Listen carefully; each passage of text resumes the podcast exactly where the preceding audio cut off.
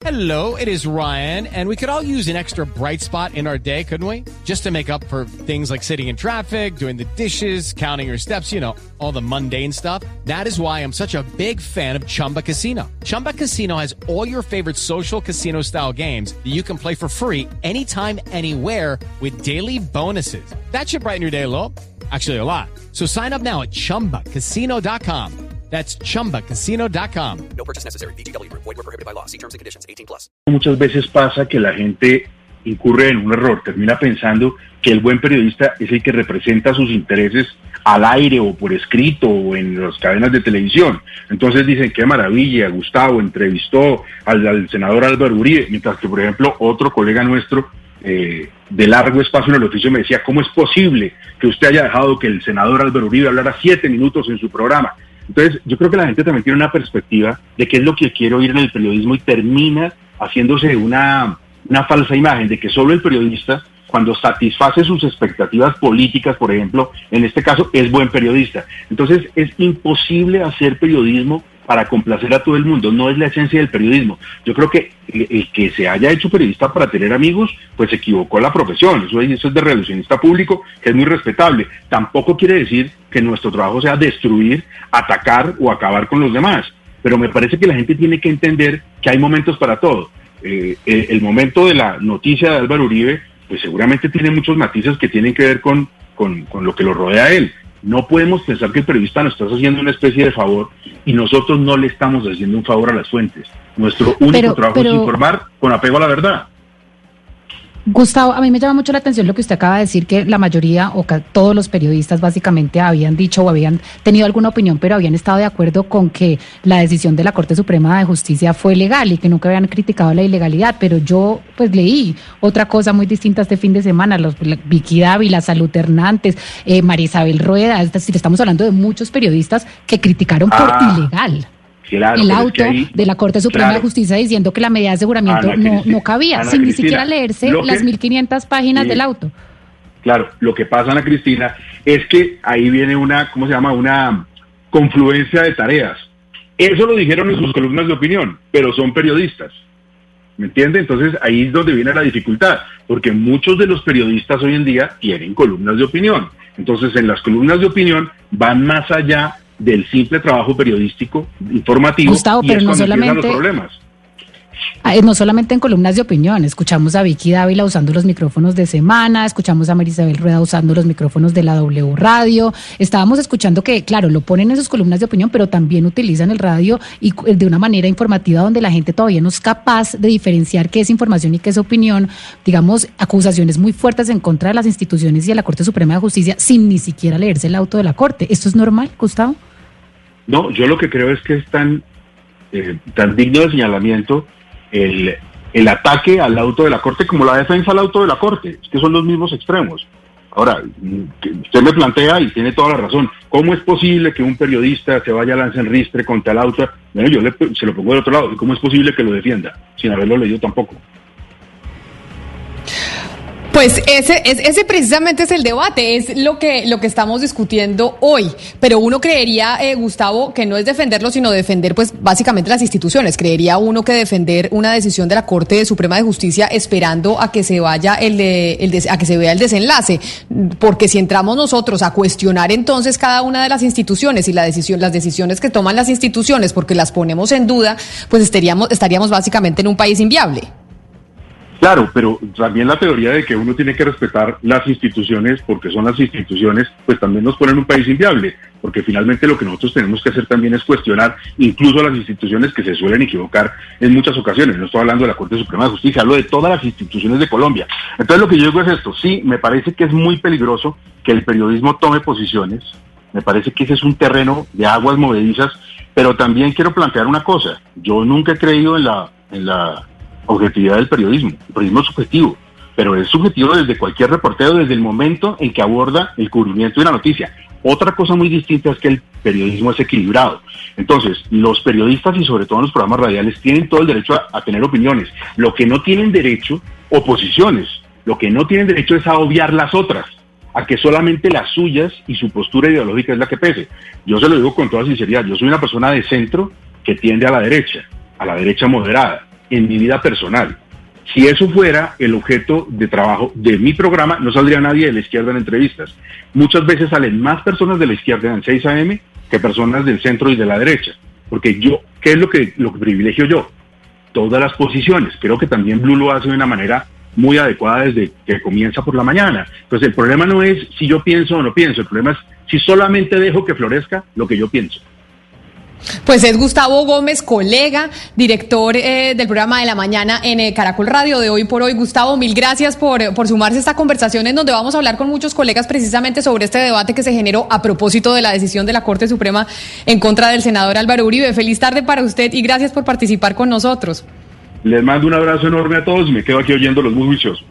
Claro que sí, un abrazo. Y Gustavo hablaba de la confluencia de funciones, que muchas veces un periodista también tiene columnas de opinión. Aquí lo vemos con mi compañera Ana Cristina Restrepo, con mi compañero Oscar Montes y Claudia Palacios, columnista, periodista, pues escribió también la semana pasada una columna en el periódico El Tiempo hablando del caso del expresidente Álvaro Uribe y de la decisión de la Corte. Y en medio de estas redes sociales, que es donde se generan los debates, pues Claudia fue tendencia por cuenta de que a mucha gente no le gustó la, la columna eh, de Claudia. Claudia, bienvenida. ¿Qué tal, Camila? Buenas tardes a ti y a todos. Bueno, ¿debemos o no debemos los periodistas eh, tomar partido? Y en este caso específico de la decisión eh, de la Corte, porque usted tomó, pues, eh, y dijo, la Corte se equivocó en el momento político en que tomó esta decisión y básicamente Álvaro Uribe nunca debería ah, estar privado de su libertad, palabras más, palabras menos, en la columna. Y eso obviamente ha puesto los reflectores no solo en usted, sino en muchos periodistas alrededor del país que se pronunciaron al respecto. Bueno, lo primero es decir que esto en, en, la prensa es más fácil diferenciar entre lo que es opinión y lo que es información. Y esto claramente es una columna de opinión que está, sale en las páginas de opinión.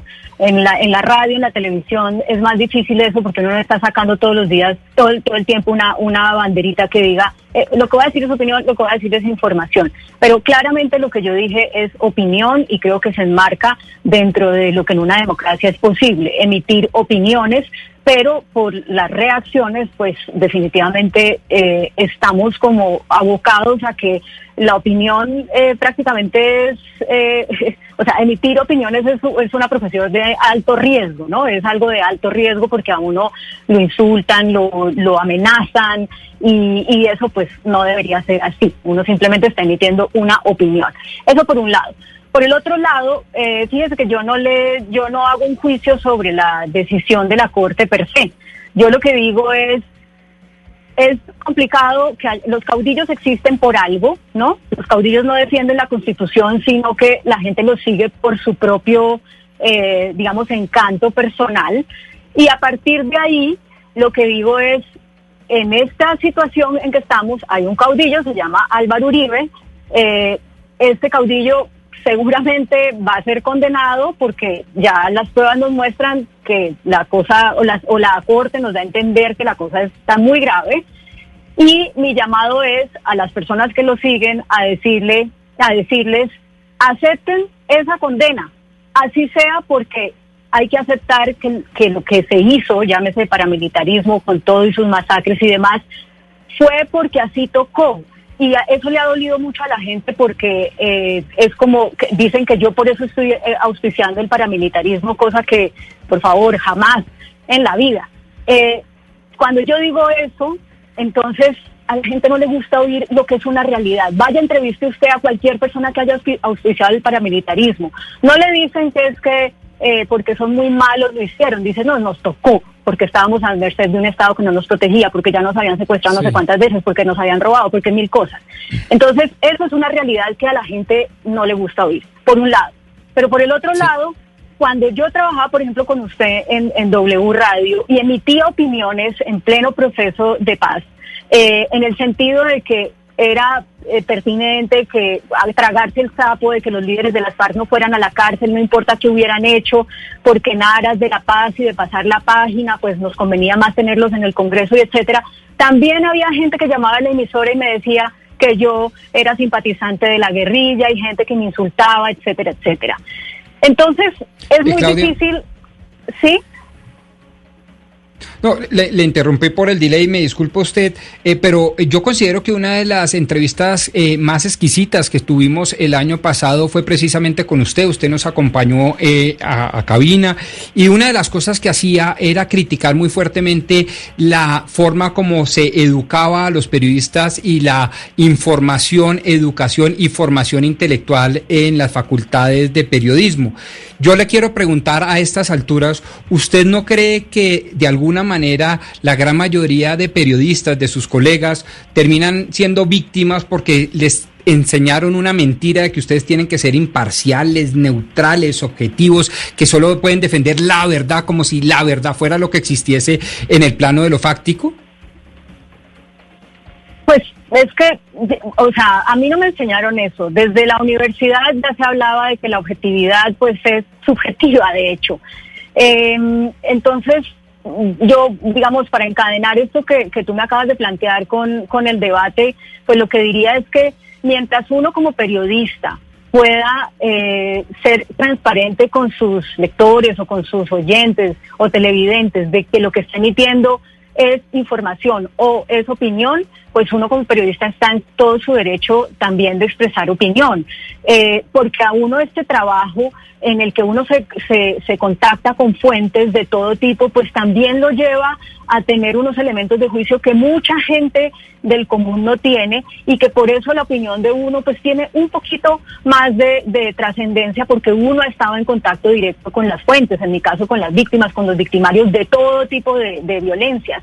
Entonces, eh, yo creo que uno sí puede expresar opinión, pero diciéndole transparentemente a la gente, esto es una opinión y cuando sí. uno esté en su rol de director de noticias, eh, reportero, etcétera, al margen de lo que de la opinión que uno tenga, pues uno tiene que eh, presentar todas las todas las caras de la moneda no para eh, la caricatura de que si uno eh, una persona dice está lloviendo muy duro y otra dice no está lloviendo nada entonces uno hace un reportaje donde lo saque a los dos porque lo que a uno le compete es ir a ver si de verdad está lloviendo y contar eh, si de verdad está lloviendo y por qué el uno mintió y el otro no.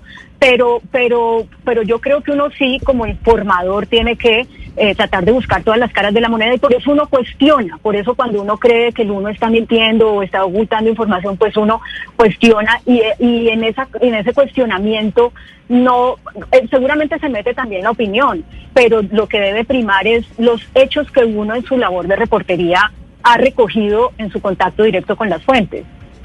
Sí, no, es claro, Claudia, y estoy de acuerdo con usted que es, es, es muy difícil ahora diferenciar y que cada vez los periodistas pues somos más eh, opinadores, por decirlo de alguna forma, pero ¿usted cree que en medio de esta coyuntura y esta polarización que vive el país hay una prensa dedicada a hacer periodismo uribista y otros dedicados a hacer periodismo antiuribista? Yo siento que en términos generales, en términos generales, eh, el, el, la prensa, digamos, la más, la más tradicional en Colombia, es una prensa que aboga por la conservación de la institucionalidad. Y eso en muchos casos, eh, de la institucionalidad de la democracia. Y eso en muchos casos implica tomar posturas eh, que, que a veces parecen más pro quien esté en el gobierno. Pero yo no podría criticar del todo esa, esa manera de, de, hacer el periodismo, aunque creo que es criticable en, en, en, ciertos momentos o ante ciertas maneras de hacerlo, porque yo también creo que uno como periodista, precisamente por ese contacto directo que tiene con las fuentes, por ese trabajo de reportería, porque que es algo que, que, que la gente cree que es es que es muy fácil, por eso mucha gente cree que cualquiera ser, que puede ser periodista porque tiene una cámara Claudia. y porque publica un trino. Eh, Claudia, perdón, pero... déjame terminar la idea un segundito. Eh, entonces, yo creo que como uno tiene ese contacto directo con las fuentes de años y años y años y años, uno termina en una visión de país diciendo, hombre, esto le puede hacer daño al país. Esto nos puede llevar para la destrucción de la democracia. Si hay una nueva constituyente, entonces eh, vamos a quedar expuestos a que hagan, metan no sé cuántos artículos, entonces tratemos de, eh, digamos, de, de, de, hacerle entender a la opinión por qué hacer una nueva constituyente no sería, eh, digamos, el mejor camino para Colombia. Entonces ahí uno dice, ah, entonces le está haciendo el juego a los que están en contra del centro democrático. No, no es eso. Uno como periodista también, por su experiencia, tiene pues una visión editorial y yo creo que es válida presentarla. Dentro de sus proyectos periodísticos, Claudia, está el proyecto Muy Machito, que es el que usted está liderando.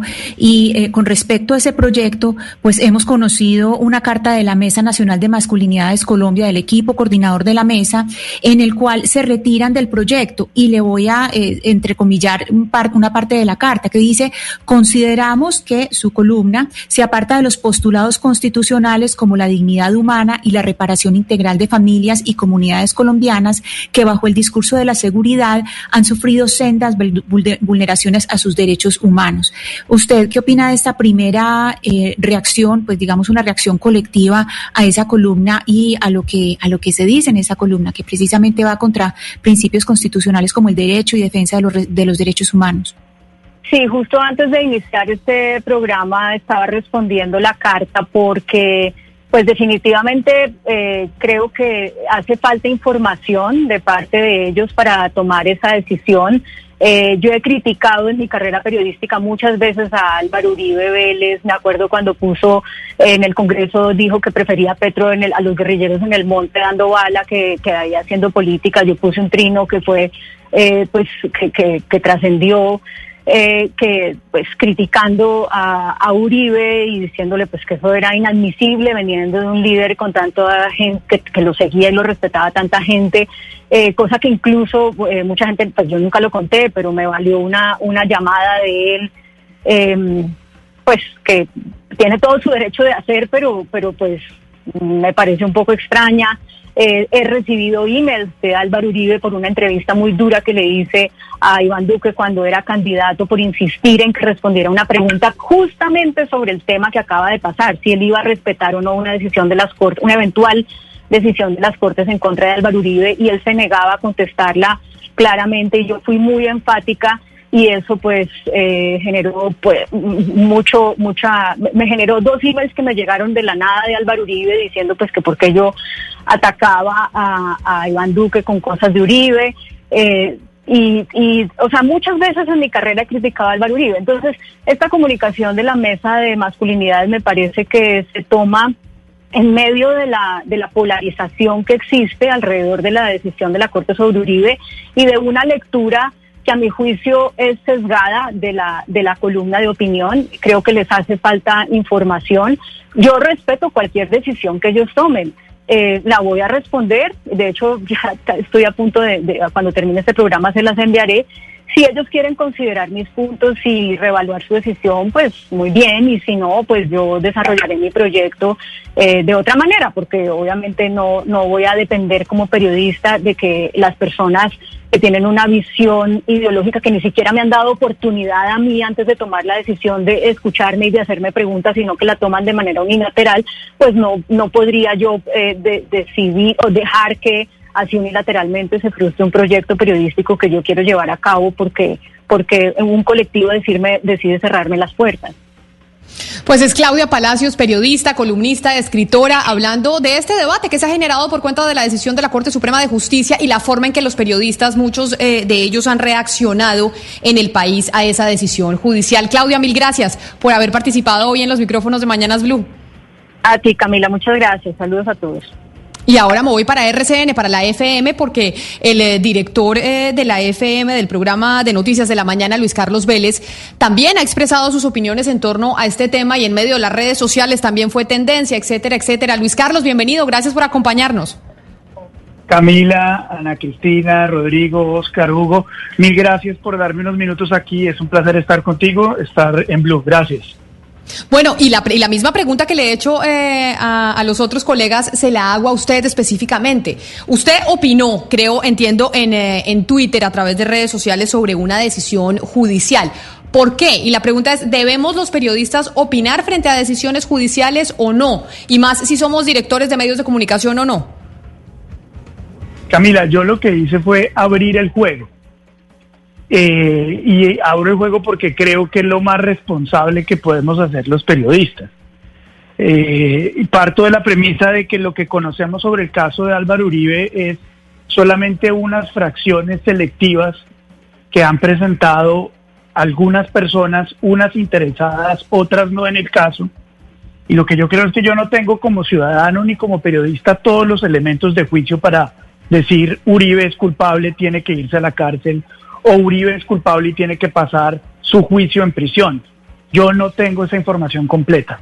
Lo que hice fue, y creo que es parte de esta conversación, es poder entender que en este ajedrez hay mucho más de lo que hemos visto y que tomar una postura radical frente a esa selección de pruebas o eventos parcializados que conocemos es algo irresponsable.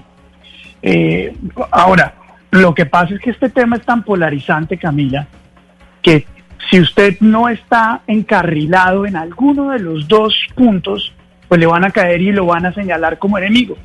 Entonces creo que en este momento es importante uno tratar de entender, hacerse todas las preguntas posibles sin miedo a caer en que eh, las susceptibilidades de los grupos lo lleven a que lo la piden en las redes sociales, sino que hay que seguir ese ejercicio haciéndose las preguntas que corresponden.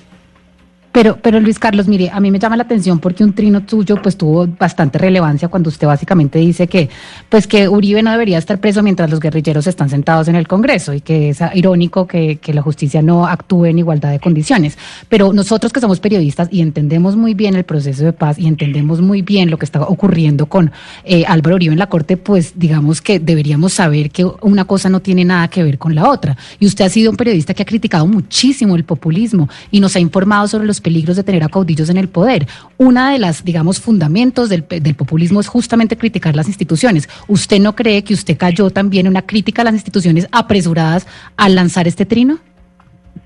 Ana Cristina, eh, la crítica que yo, Valeria, la crítica que yo hago no es una crítica al proceso de paz como tú lo quieres hacer ver.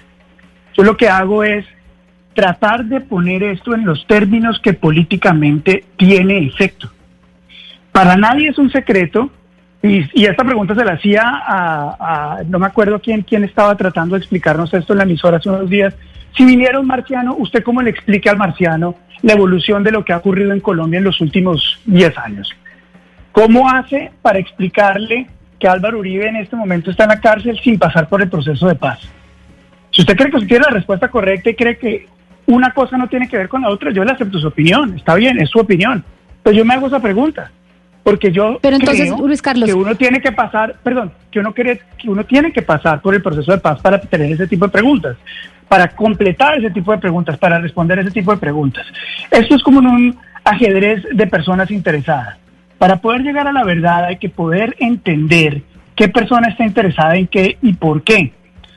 Hablemos pero, de pero, pruebas, pero mire, Valeria, es que a mí, es que, pero, es, Ah, hable- ah, pero, no, pero en que yo le permítame, hago una pregunta permítame, antes. No, no, permítame, permítame, permí- Valeria, permítame.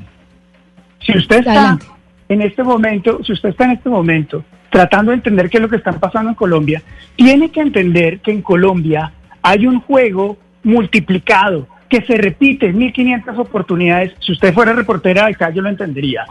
Que le llegan a los reporteros con pruebas los abogados para que los publiquen. Y en ninguna parte del testimonio del escrito, en los periódicos, en las emisoras, etcétera, aparece algo abajo que diga, esta es una parte del proceso, tenemos que ver más.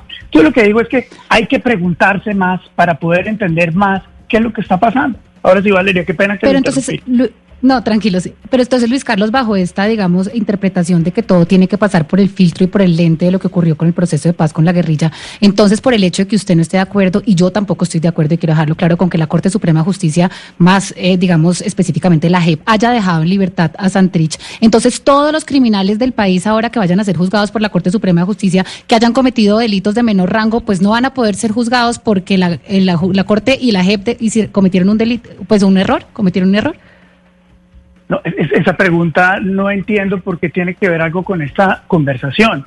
Lo que yo he planteado es que es muy difícil entender esta determinación ignorando el proceso de paz y lo que ha pasado con el proceso de paz.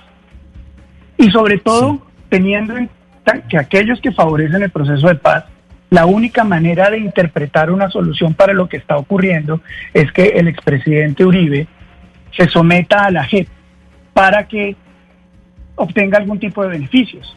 Eso nos vuelve a traer en esta discusión de que hay mucho sobre el proceso de paz. Yo realmente, Valeria, no creo que no preguntarse si esto que está dentro del proceso de paz, si, si esto que estamos viendo hace realmente parte del proceso de paz o no. Eh, Luis Carlos, pero hay que tener en cuenta, la JEP no puede, es, decir, no, Álvaro Uribe no se puede, ni ningún expresidente se puede acoger a la JEP, eso está clarísimo. El fuero presidencial se conserva en la JEP. La única manera de que Álvaro Uribe fuera a la JEP es como testigo, pero él no tiene ni que comparecer ni que ser vinculado a absolutamente ningún proceso, y eso es clarísimo.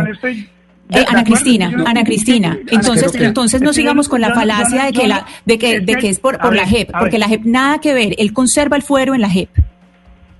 A ver, eh, Ana Cristina, yo dije que esa era mi postura.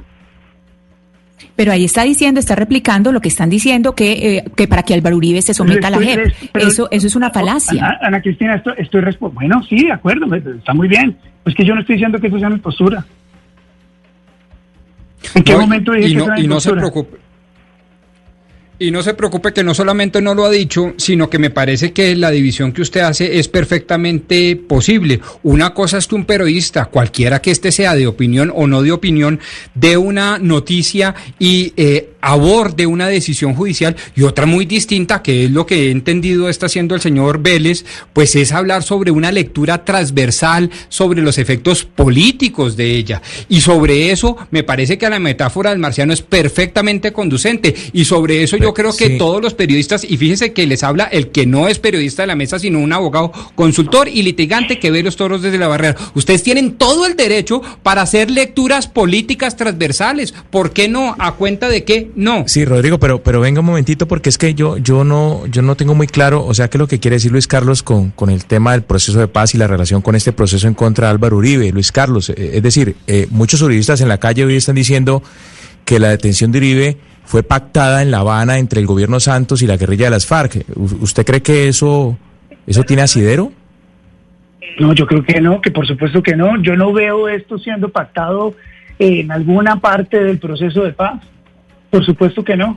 Luis, Carlos, pero mire, a mí lo que me preocupa esta conversación, perdón, a mí lo que me preocupa esta conversación es que ustedes están tratando de hacerme ver a mí como uribista, cuando yo les estoy tratando de explicar que yo estoy tratando de abstraerme un poco más para poder entender qué es lo que está pasando.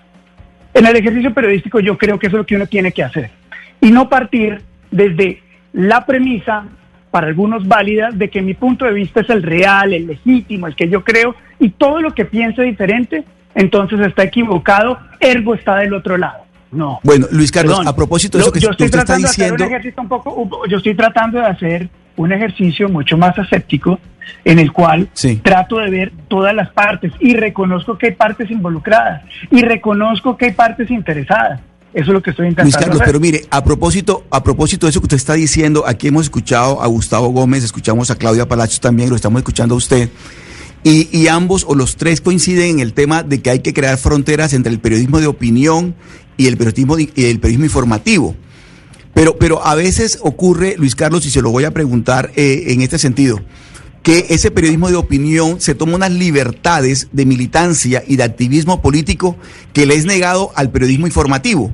¿Usted cómo cree que se puede hacer periodismo de opinión sin militancia y sin activismo político?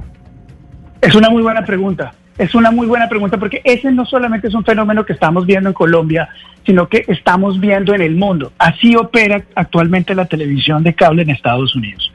Eh, hace unas semanas estábamos hablando sobre si usted realmente quisiera hacerse una película clara, sin algún tipo de sesgo de lo que está ocurriendo en Estados Unidos, ¿qué leería? ¿Cuál sería el periódico que tendría que leer para entender realmente una, el país de una manera aséptica, sin ningún tipo de sesgo. Muy complicado. Si usted lee, el New York Times, va a encontrar una visión demócrata de centro izquierda. Si usted lee el Wall Street Journal, va a encontrar una visión sesgada de centro derecha. El ser totalmente aséptico, que era lo que intentaba hacer CNN desde 1980, es prácticamente imposible, porque ya la gente no lo ve, ya la gente no lo sigue, a la gente no le importa. Lo que quiere la gente a través del el escenario de las redes sociales y haber escuchado tanto eh, los algoritmos que repiten y repiten una y otra vez lo que uno piensa, pues lo llevan a uno a pensar que uno tiene la absoluta realidad y que además todo el mundo que está alrededor de uno piensa como uno. Entonces, yo lo que creo es que es muy difícil, esa división cada vez es más compleja. Eh, a medida que tengamos más polarización y más influencia de las redes sociales, se va a ver cada vez más complejo, porque cada uno de los detalles, y esta conversación es un ejemplo perfecto de eso, cada diferencia que una persona tenga del- del- de, la, de la mentalidad o de la idea que tiene el otro va a ser interpretada el otro como o es mi enemigo o es que piensa como tal. Hoy por hoy, encasillarnos a los periodistas es lo más sencillo del mundo, lo Claro. más fácil del mundo. Y creo que nosotros mismos también estamos cayendo en ese error.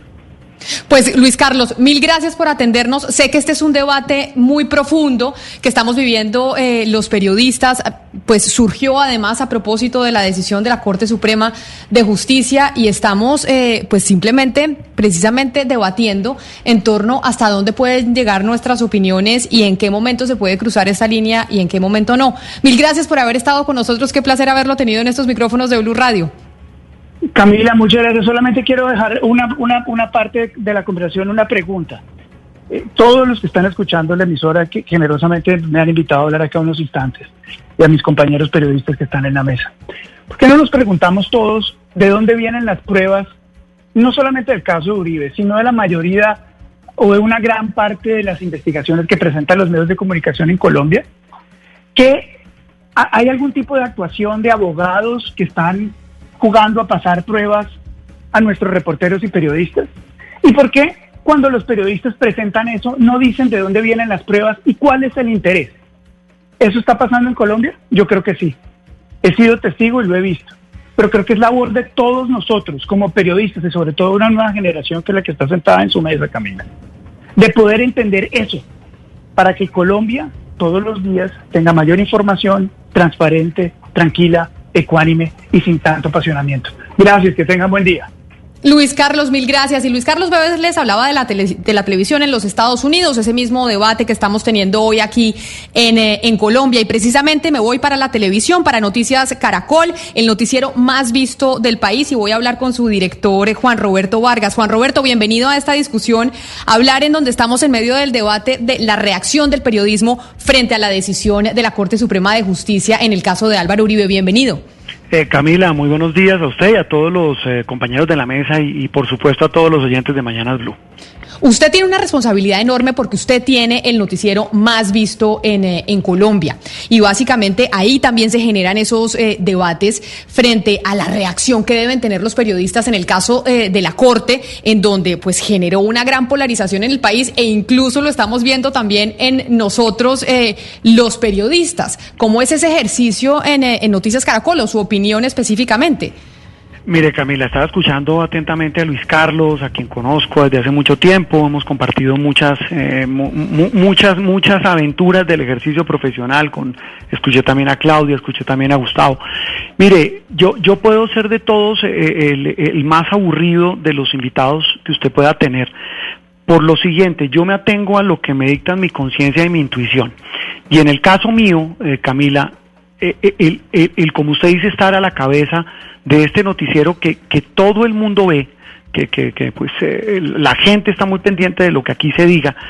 Y yo pues primero le digo que yo no comparo, no critico y no, no voy a hablar de lo que hacen mis colegas. Lo que me dicta a mí la conciencia es que una cosa es la información y otra la opinión. Tal vez eh, creo que era Claudia y Gustavo lo decían hace algún rato, eh, el periodismo implica mostrar todas las cartas, implica preguntar a todos, implica dar la oportunidad a que todos expongan sus tesis en unos temas que ya sabemos de antemano que lo que usted diga va a ser usado en su contra. Y hablo del medio, hablo del caso de Caracol. Pero lo que a uno le debe dar tranquilidad de conciencia es que si vamos a, contar, como lo contamos desde el martes pasado, la decisión que tomó la, la Corte Suprema sobre el expresidente Uribe, pues usted tiene que mostrar todas las partes y usted tiene que mostrar una cosa que, que, que no me acuerdo quién era la que decía que no solamente mostrar que diga quién es, que está lloviendo y el otro dice que no. No, hay una cosa que más allá del equilibrio es una gran obligación y es el contexto es contar los antecedentes, es contar los datos claves, es contrastar la información.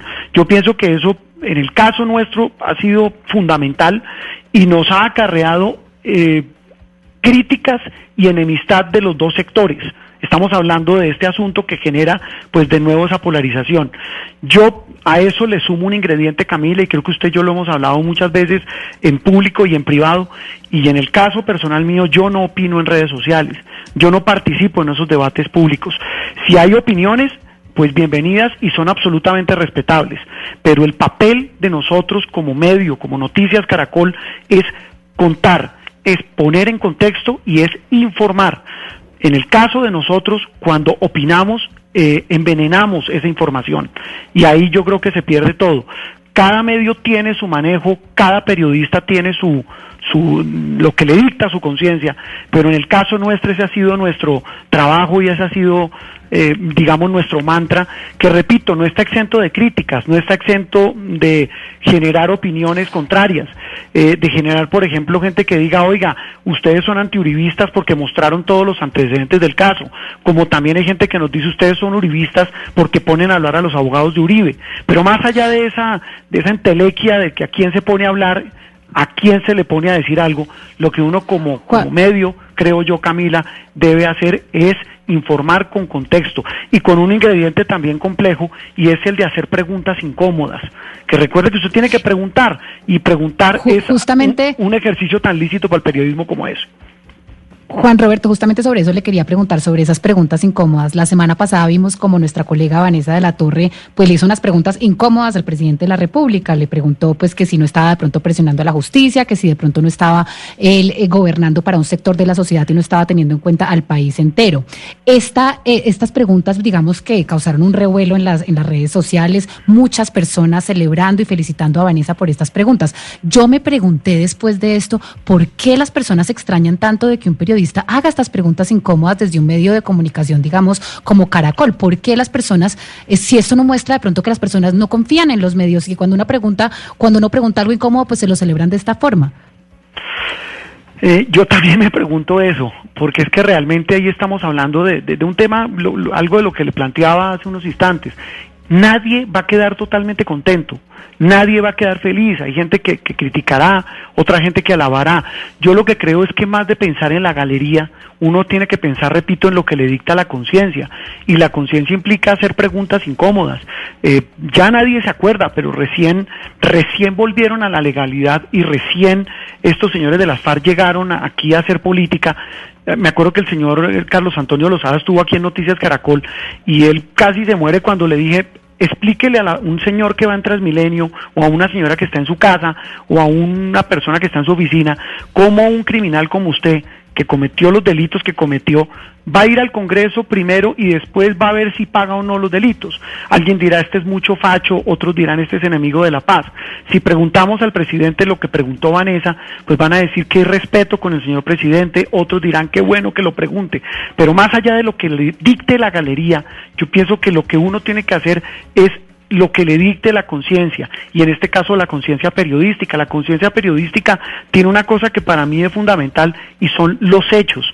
Los hechos son tosudos, la, información es esa, y, y, esa información implica hacer preguntas incómodas a uno u otro lado, a una persona de un espectro como al del otro. Yo en eso pienso que eso es, eso es sagrado y es tan sagrado preguntarlo como tan sagrado cuestionarlo, como tan sagrado contrastarlo. Yo ahí en eso trato de ser lo más, eh, yo no digo que cuánime porque ese equilibrio y esa, eh, eh, esa entelequia y esa, ese eufemismo de que tratamos de ir por la mitad, pues, pues ya todos nos tiene cansados de decirlo. Ahí es que practicarlo respeto profundamente a los que asumen posiciones, a los colegas, repito, soy el más aburrido de, personaje para este debate, porque ni los voy a, me voy a comparar ni lo voy a criticar. Pero, pero Juan Roberto, quizá una última pregunta y no, y no de aburrido ni mucho menos, porque es que esto es lo que estamos tratando de ver de lo que está pasando con, con el periodismo y es, eh, usted dice, es muy difícil tener que agradar constantemente a la galería. Y ahí es la última pregunta que yo le quiero hacer. ¿Qué tan complejo es hacer el, noticiero, estructurar eh, una continuidad con la influencia que están ejerciendo hoy, hoy las redes sociales, que es esa galería que constantemente ataca o aplaude el ejercicio periodístico? Mire, Camila, las, y, vuelvo lo mismo, estoy haciendo públicas conversaciones que usted y hemos tenido en privado sobre el tema de las redes sociales. Yo soy un convencido de la riqueza que tiene eh, el, eh, el, Twitter, de la, de la importancia que tiene como, como un escenario para debatir las cosas. Yo no voy a entrar a criticar y que son eh, escenarios de odio y que son utilizados por los troles de lado y lado. Pero es decir, lo que yo sí creo es que uno cuando hace una continuidad de un noticiero, si la hace pensando en lo que le van a decir en Twitter, se fregó. Yo sí en eso sí soy claro en decir que usted tiene que hacerla, repito, con lo que le dicta su conciencia, con lo que le dicta, en este caso, su criterio periodístico.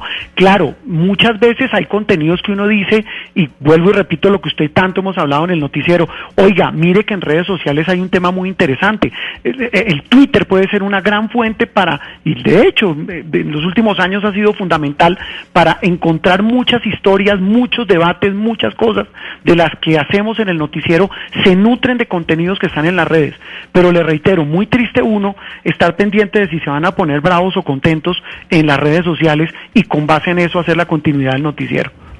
Es el director de Noticias Caracol, Juan Roberto Vargas, quien también se unía a esta conversación sobre ese debate en, el, en el periodismo frente a la decisión de la Corte Suprema de Justicia. Juan Roberto, mil gracias por haber estado aquí con nosotros en Mañanas Blue. Camila, usted un abrazo a todos en la mesa y por supuesto a los oyentes.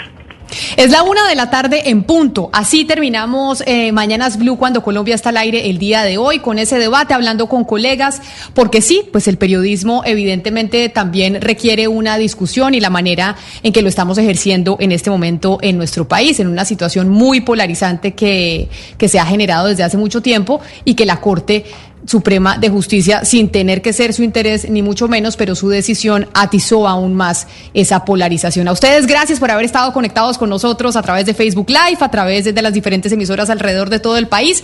Quédense con nuestros compañeros de Meridiano Blue y nosotros pues nos encontramos de nuevo mañana con la cita que tenemos a las diez y media de la mañana. Step into the world of power, loyalty and luck. I'm gonna make him an offer he can't refuse. With family. Cannolis, and spins mean everything. Now, you want to get mixed up in the family business. Introducing The Godfather at Choppacasino.com. Test your luck in the shadowy world of The Godfather slot. Someday, I will call upon you to do a service for me. Play The Godfather now at Choppacasino.com. Welcome to the family. No purchase necessary. VGW Group. Void where prohibited by law. 18 plus. Terms and conditions apply.